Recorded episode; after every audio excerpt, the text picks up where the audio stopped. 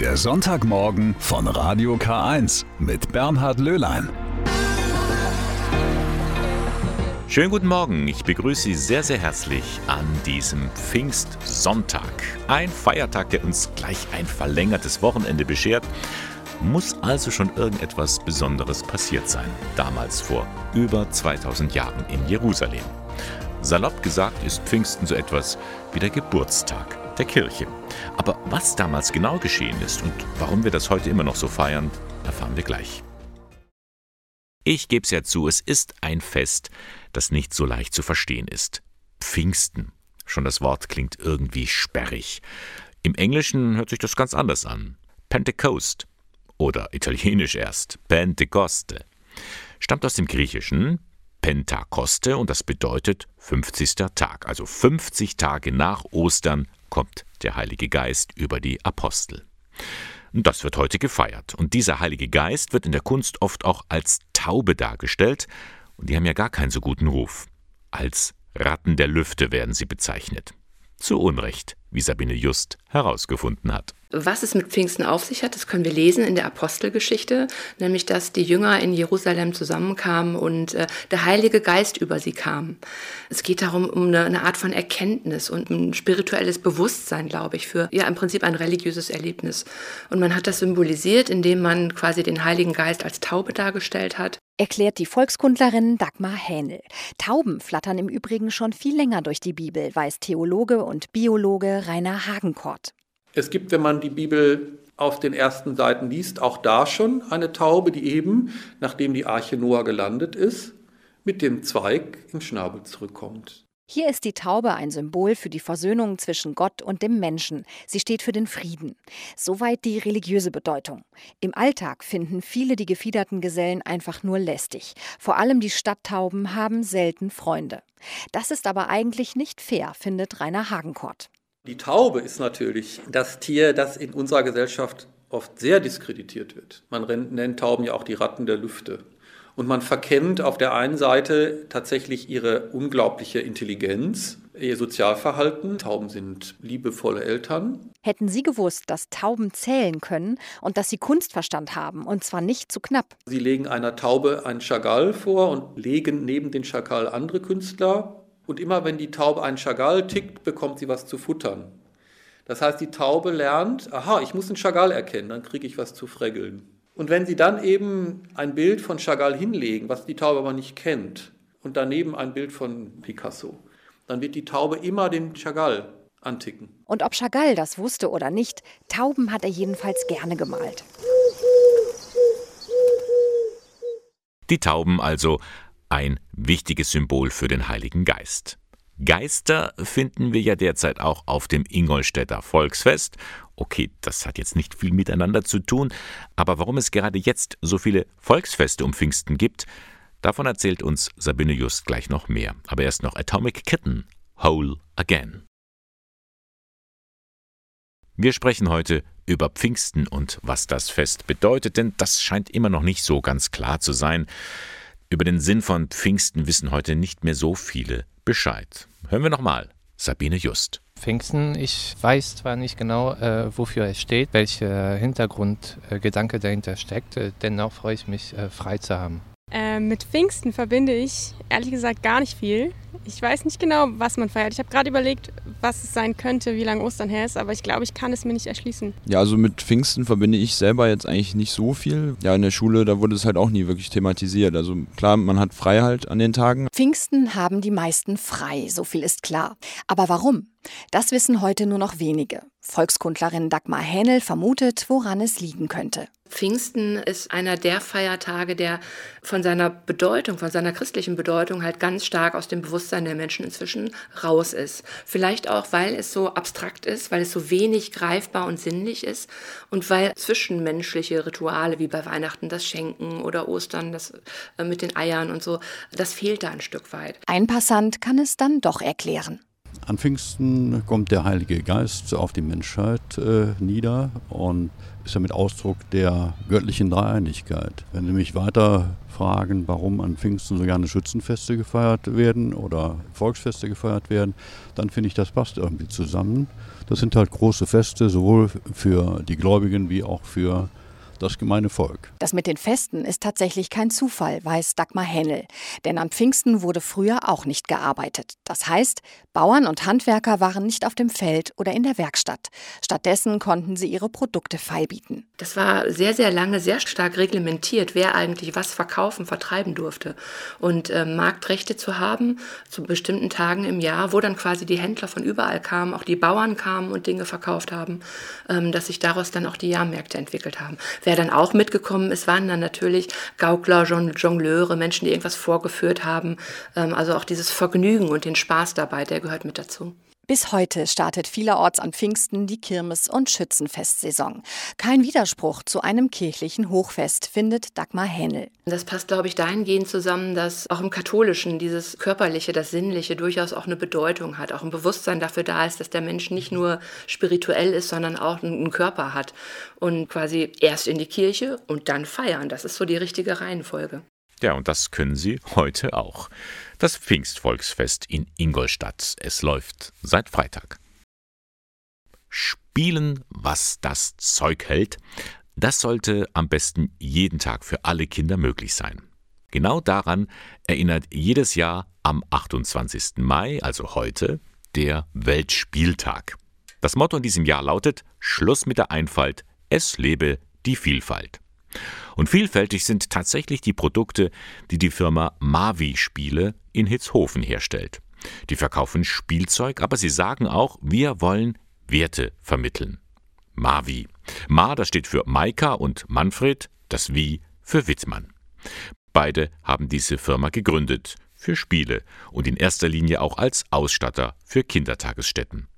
Zum Weltspieltag habe ich mich mit den beiden Firmengründern unterhalten. Maika und Manfred Wittmann. Wie hat denn alles angefangen? Wie seid ihr auf die Idee gekommen, so eine Firma zu gründen? Also alles angefangen hat eigentlich ähm, 1995 war ich in Hessen im Büro gewesen bei einer großen Spielwarenfirma und Manfred war im Außendienst. Und irgendwann haben wir dann gesagt, so 2000 rum, also wir waren dann schon ein paar, Mensch, das könnten wir doch selber machen. Ich bin super im Büro, er war super im Außendienst und dann haben wir das selber in die Hand genommen. Wir haben da gut gelebt, wir haben eigentlich auch gut verdient, aber es hat vom Persönlichen nicht mehr gepasst. Da waren halt ein paar Punkte, die uns nicht gefallen haben. Dann haben wir gesagt, hey, lass uns das selber machen. Dann haben wir den Schritt gewagt, natürlich erstmal ganz langsam angefangen und der Anfang war ja mit Höhen und Tiefen natürlich verbunden. Und dann ist aber mit der Zeit immer besser geworden, weil wir uns immer mehr ausgerichtet haben, wirklich, was interessiert den Kunden wirklich, was braucht er, was hat er für Probleme. Und ähm, das hat dann mit der Zeit echt sehr, sehr gut geklappt. Und dieser Schritt ist ja das eigentlich Spannende auch an, an Mavi-Spiele, denn ihr habt äh, gesagt, wir wollen was verkaufen, was aber auch wertvoll ist. Wie muss ich mir das vorstellen? Ja, das ist eine ganz spannende Sache, weil das hat sich mit der Zeit einfach so entwickelt. Ich hatte da ein besonderes Erlebnis im Kindergarten hat mir Erzieherin erzählt, wie sie für Ostern Osternester gebastelt hat, total viel Mühe gegeben hat, hat das 25 Mal bastelt, hat Osterhasen reingemacht und so weiter.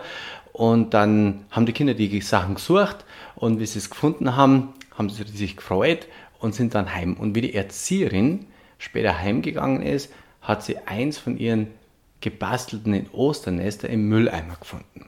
Und das war für mich wirklich wie so ein Stich ins Herz, weil ich mir habe, hey, das kann ja gar nicht sein, ist das so wenig Wertschätzung da. Also ich hatte mein Schlüsselerlebnis gehabt im Kindergarten mit meinem eigenen Sohn, der ist so ein bisschen gehänselt worden. Und ähm, eine Taschenlampe kommt natürlich immer total super an bei Kindern, gerade so, wenn sie dann im Bett liegen. Und ähm, dann haben wir eine Taschenlampe entwickelt, die dem Kind aber Mut geben soll. Das heißt, sie können vorne einen Projektor aufsetzen, haben verschiedene Tiere in dieser Taschenlampe und jedes Tier hat aber andere Ängste in sich. Der Elefant ist zum Beispiel dick, aber die Taschenlampe oder die Geschichte, die dabei liegt, soll ausdrücken, das ist gut, wie du bist, weil ich mag dich so, wie du bist, weil die inneren Werte zählen. Wir haben so Geschichten drumherum gebastelt, um Produkte, die dann wirklich auch Spaß machen, die zu spielen und die auch zu verschenken. Nun heißt es, wenn man auf eure Homepage Mavi-Spiele kommt, unmittelbar gleich als erstes ganz vorneweg, ihr wollt Werte vermitteln? Also da geht es jetzt gar nicht mal so sehr, natürlich auch um den Verkauf, aber das sind so ganz wichtige Punkte. Was sind das für Werte, die euch wichtig sind? Also es geht wirklich um das Vorleben und es geht um das Erleben. Und es sind verschiedene Werte wie Kreativität, Lernfreude, Geben und Teilen. Und wenn ich oft höre, den Spielsang, damit die Kinder kreativ werden, ist eigentlich totaler Quatsch. Weil die Kinder sind total kreativ.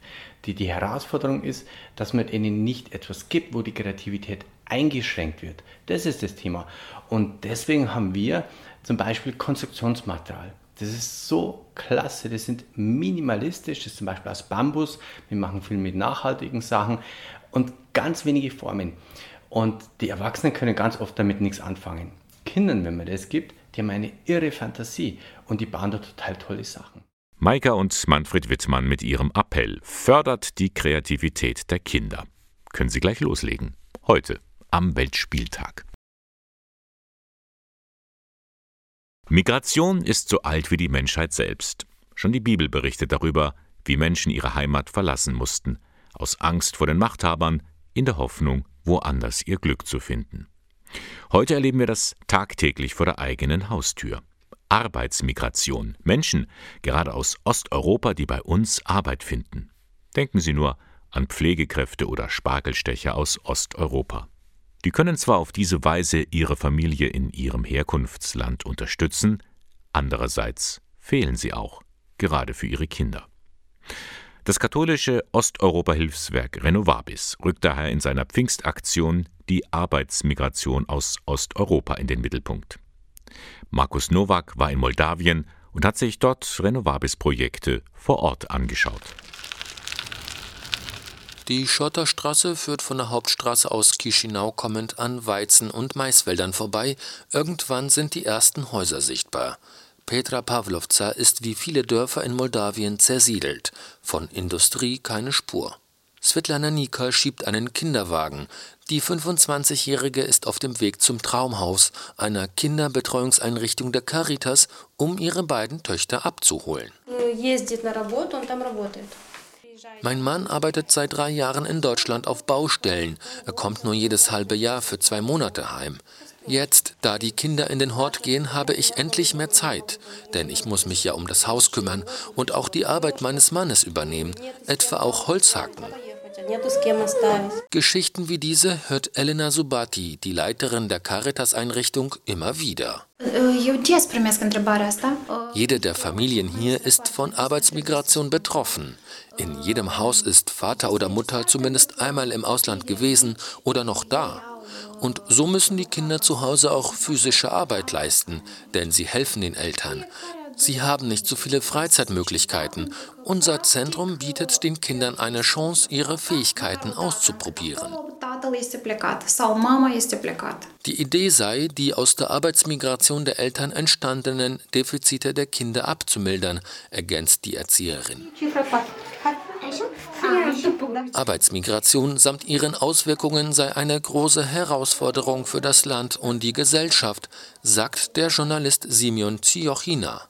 Oft bleiben die Kinder zurück, während die Eltern im Ausland arbeiten. Die größte Problem, das ist in Moldau, es gibt keine äh, Arbeitsplätze. Wir haben keine Industrie hier und die Leute verdienen hier nicht so viel Geld. Aber die Preise sind äh, sehr, sehr hoch. Ja. Zum Beispiel in den 90er Jahren, äh, Moldau hat 4,5 zwei Millionen Menschen, aber heute wir haben zwei Millionen. Und das ist wahr. wir haben heute keine Profi, die unsere Profi gehen nach Europa.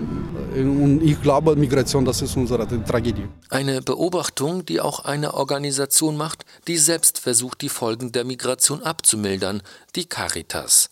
Edward Lukaci leitet sie in Moldawien. Being a, a, a smaller church, wir sind eine kleine Kirche hier in Moldawien mit 20.000 Mitgliedern, aber die Jobs, die wir schaffen, sind nicht wenige. Die Kirche in Moldawien eröffnet den Menschen Chancen.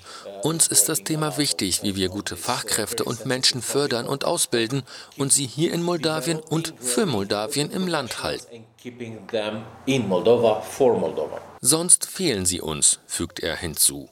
Sie fehlen immer irgendwo Arbeitsmigration aus Osteuropa. So lautet das Motto der diesjährigen Pfingstaktion des katholischen Osteuropa-Hilfswerks Renovabis. Damit soll zum Ausdruck kommen, dass die Situation von Arbeitsmigrantinnen und Migranten eine große Herausforderung ist. Und darum wird auch heute in allen katholischen Gottesdiensten für das Hilfswerk Renovabis gesammelt. Markus Nowak war das mit einer Reportage aus Moldawien über Arbeitsmigration.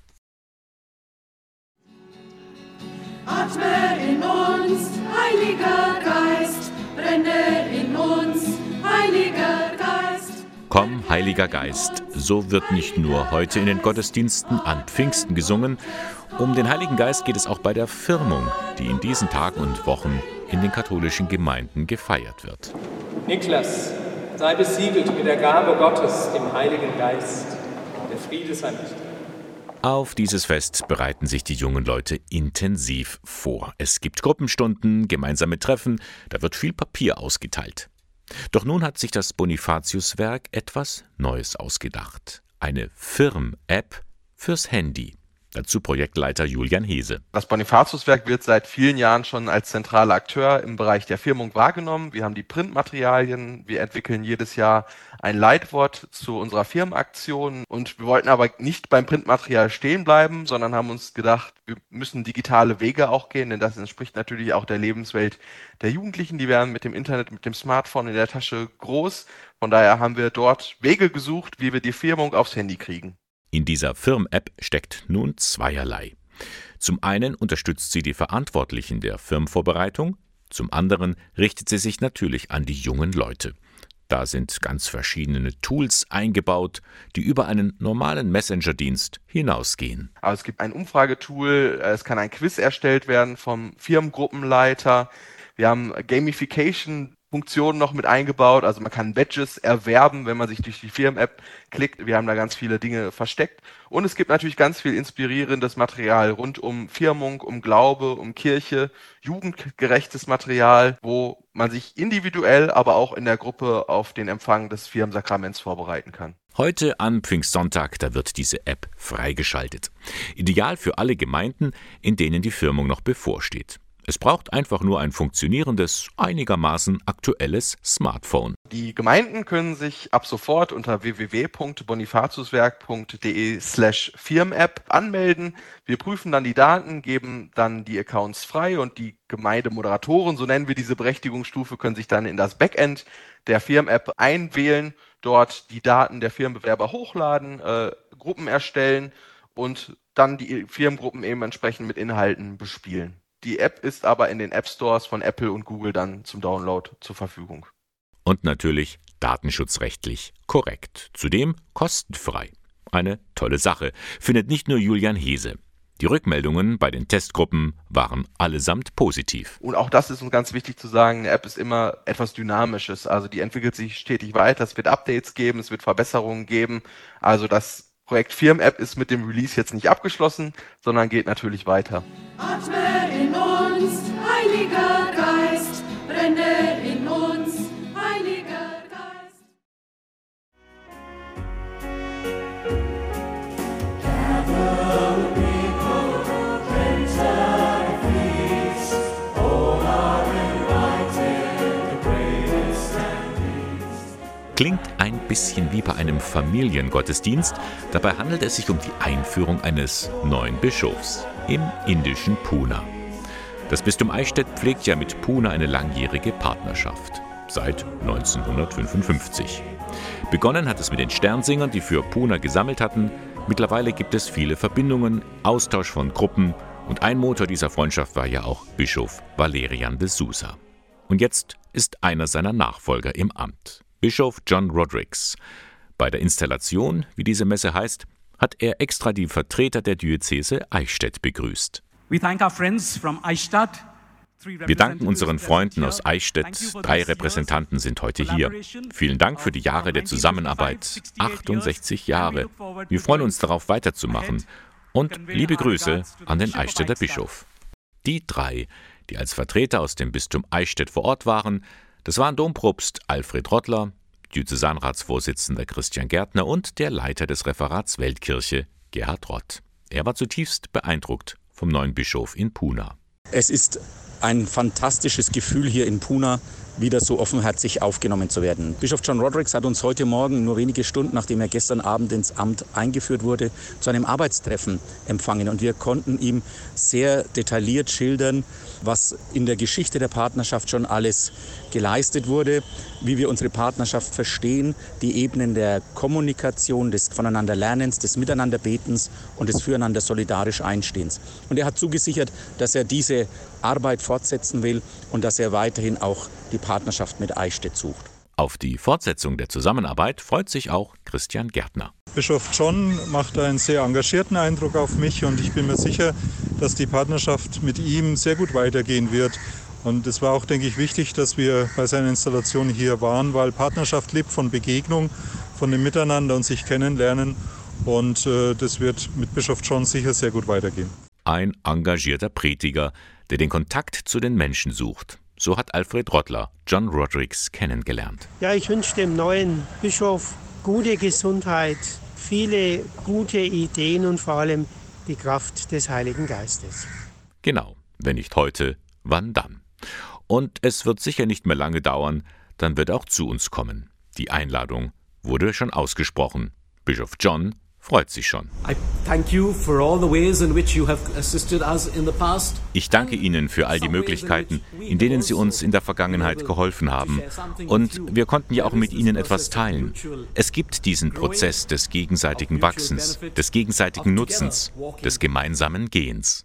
Vielleicht sind Sie ja mal wieder auf der Suche nach einem persönlichen Geschenk. Also nicht etwas von der Stange, sondern etwas Einmaliges, Einzigartiges. So etwas finden Sie in Ingolstadt in dem Laden Kunst und Bunt, eine Einrichtung der Caritas Wohnheime und Werkstätten. Alles nach dem Motto Aus alt mach neu, sagt Marco Kurt, Leiter der Schreinerei. Wir machen nach wie vor unsere Produkte, unsere Anzünder aus den Holzkisten an, ähm, auch aus unseren alten Fenster bauen wir nach wie vor unsere Brotzeitbretter oder dergleichen. Wir haben natürlich jetzt auch wieder mal so Projekttage, da machen wir aus alten Ölfässern, wo bei uns in der Kfz-Werkstatt übrig bleibt, machen wir Regale oder Sitzgelegenheiten oder auch Tische. Einzigware nennt sich das.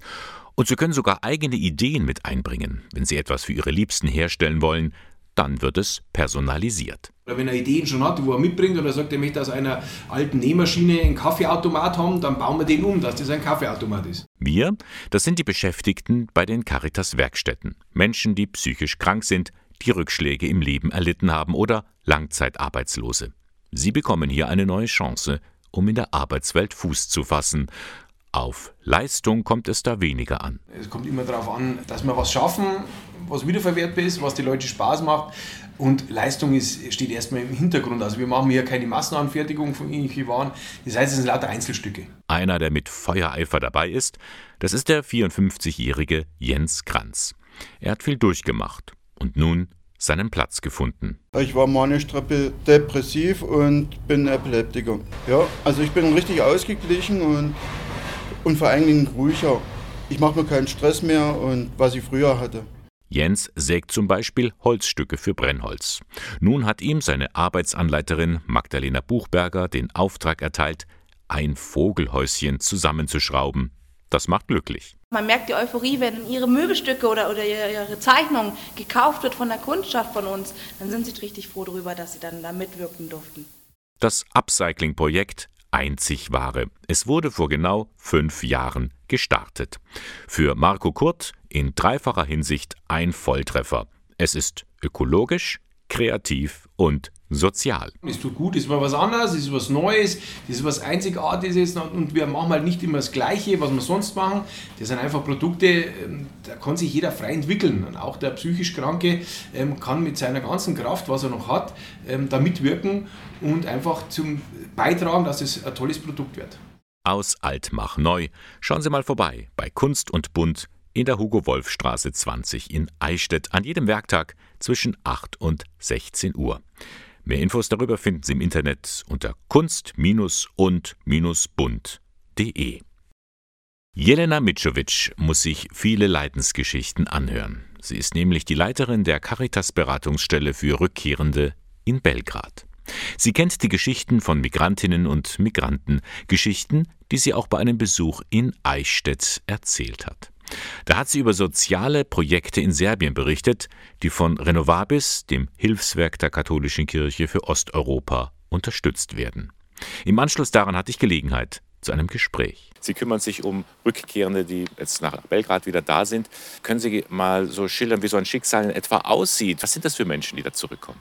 Zu 85 Prozent äh, gehören sie, und das ist eine Angabe vom BAMF, zum Volk der Roma. Das sind eigentlich Menschen, die nach den Konflikten in Jugoslawien, äh, als Jugoslawien sehr viel, kein eigenes Heimatland hatten und dann als Visafreiheit kam, sind sie weitergezogen nach Europa.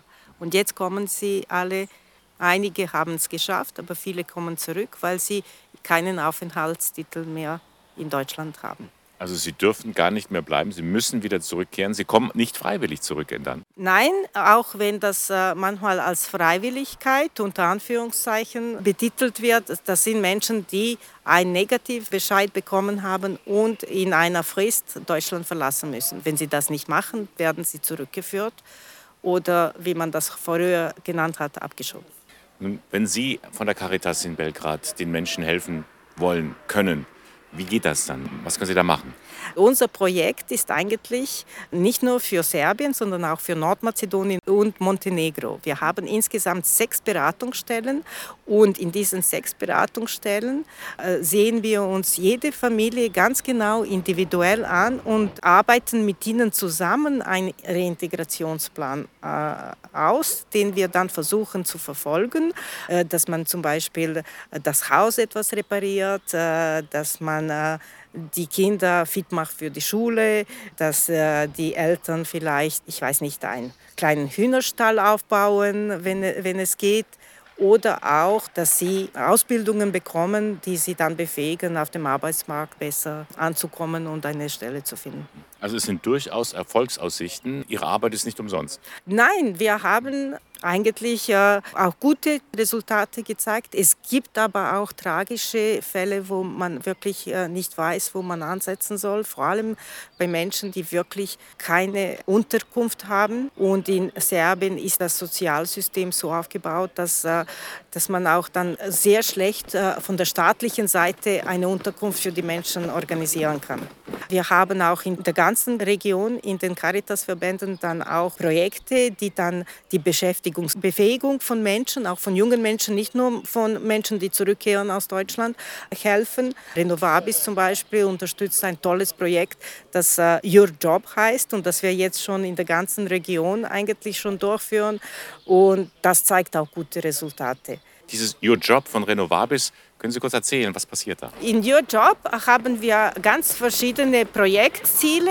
Einer der Projektziele ist zum Beispiel Praktika zu bezahlen für Menschen, die dann bei den Arbeitgebern arbeiten können und sich zeigen können, ohne dass der Arbeitgeber sie bezahlen muss. Wir übernehmen das in den ersten sechs Monaten und da muss ich mit Freude sagen, die meisten Arbeitgeber behalten dann diese jungen Menschen bei sich äh, nach dieser Zeit. Genau, und das machen Sie nicht nur in Belgrad?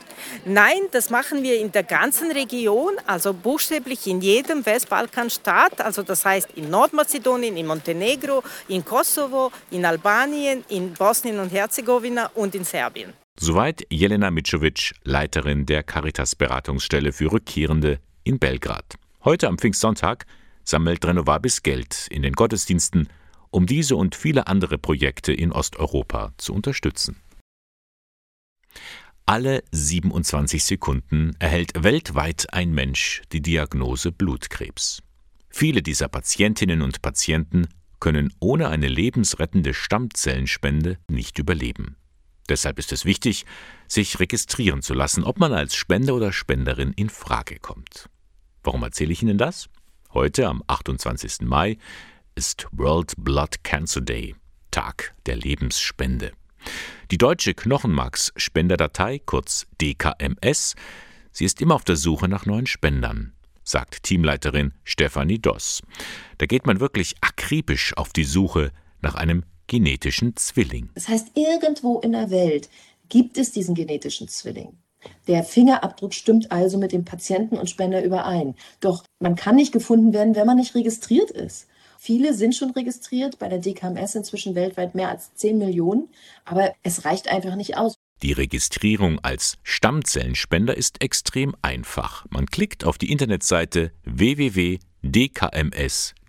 Das heißt, man klickt einfach auf diesen roten Button, lässt sich das Registrierungsset, das sind drei Wattestäbchen, nach Hause schicken und macht zu Hause den Schleimhautabstrich selbstständig, steckt alles wieder in den beigefügten Umschlag, schickt es schnellstmöglich zurück und dort können die Daten hochauflösend typisiert werden.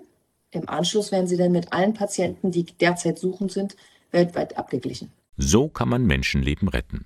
Und sollte man dann tatsächlich der genetische Zwilling von jemand anderem sein, dann braucht man vor einem Eingriff keine Angst zu haben. Zu 80 Prozent erfolgt der über eine Blutabnahme. Der ganze Prozess dauert circa drei Stunden. Natürlich ist man mit Nadeln in Berührung. Aber was sind drei Stunden für ein Menschenleben? Bei den anderen 20 Prozent kommt eine Knochenmarksspende in Frage. Da werden die Stammzellen unter Vollnarkose aus den Beckenkammknochen entnommen. Beckenkamm weiß nicht jeder. Beckenkamm, wenn man sich die Hand in die Hüfte legt, da wo der Daumen dann platziert ist, da ist der Beckenkamm. Natürlich unter deutschen Gesetzen. Wir möchten natürlich auch, dass es den Spendern gut geht, dass es keinerlei Risiken gibt. Bleibt der Spender über Nacht im Krankenhaus. Und alle Kosten, die dem Spender entstehen, werden von den Krankenkassen getragen. Also, das sollte es einem wert sein. Lassen Sie sich registrieren unter dkms.de, ein Registrierungsset nach Hause bestellen und so vielleicht zum Lebensretter werden. Es gibt Sachen, die gibt's gar nicht, die kann man gar nicht glauben.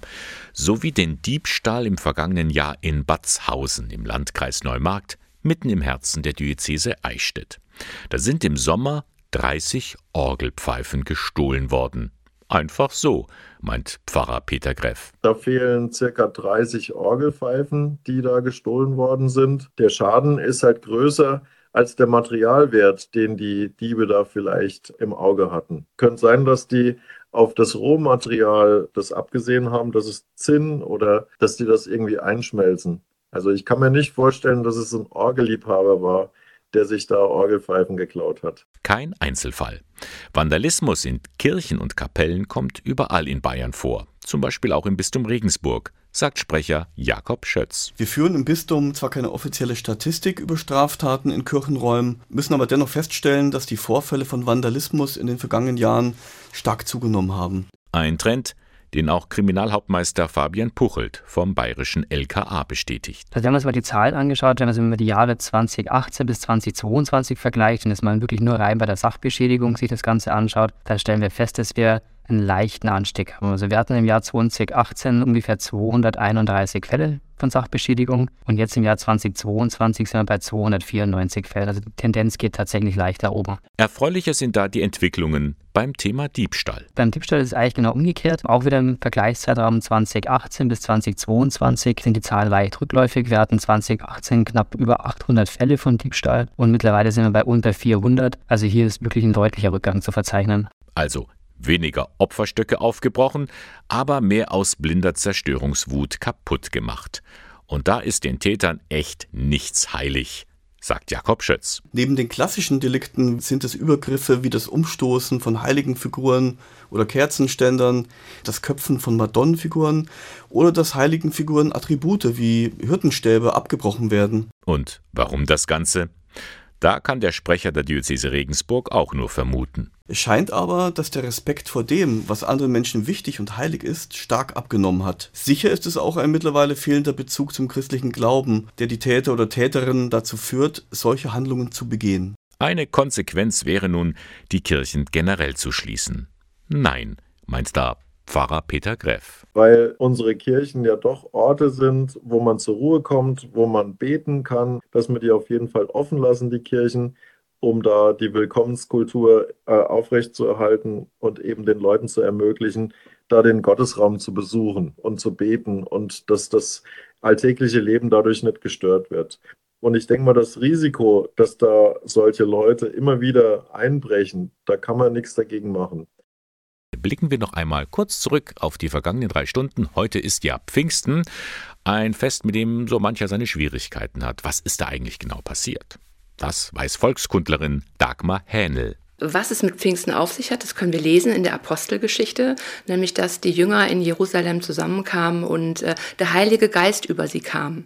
Es geht darum, um eine, eine, Art von Erkenntnis und ein spirituelles Bewusstsein, glaube ich, für ja im Prinzip ein religiöses Erlebnis.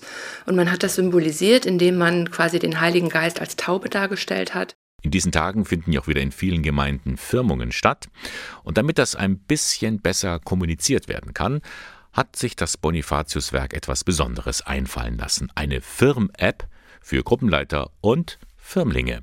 Richtig jugendgerecht, sagt Projektleiter Julian Hese. Es gibt ein Umfragetool, es kann ein Quiz erstellt werden vom Firmengruppenleiter.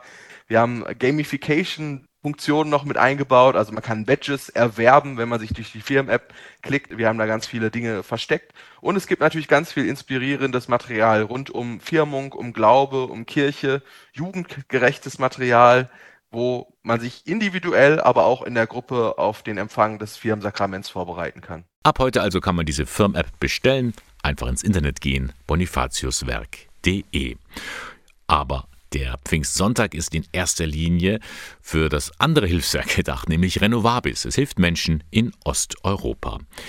Jelena Micovic zum Beispiel ist Leiterin der Caritas-Beratungsstelle für Rückkehrende in Belgrad. Sie kennt Geschichten von Migrantinnen und Migranten. Zu 85 Prozent äh, gehören sie, und das ist eine Angabe vom BAMF, zum Volk der Roma. Das sind eigentlich Menschen, die nach den Konflikten in Jugoslawien, äh, als Jugoslawien sehr viel, kein eigenes Heimatland hatten und dann als Visafreiheit kam, sind sie weitergezogen nach, nach Europa. Und jetzt kommen sie alle, einige haben es geschafft, aber viele kommen zurück, weil sie keinen Aufenthaltstitel mehr in Deutschland haben. Und darum ist es gut, heute Renovabis zu unterstützen, damit die Menschen in Osteuropa weniger Not leiden müssen. Damit geht der Sonntagmorgen von Radio K1 zu Ende. Moderation und Redaktion der Sendung Bernhard Löhlein. K1 finden Sie in Eichstätt in der Luitpoldstraße 2. Ich wünsche Ihnen jetzt noch einen schönen Pfingstsonntag und morgen früh um 8 bin ich schon wieder da für Sie. Dann gibt es eine Sondersendung an Pfingstmontag von 8 bis 9. Ich stelle Ihnen nämlich einige Hoffnungssongs des vergangenen Jahres vor. Das wird eine tolle Sache, kann ich Ihnen jetzt schon versprechen. Bis morgen also. Alles Gute und einen schönen Feiertag.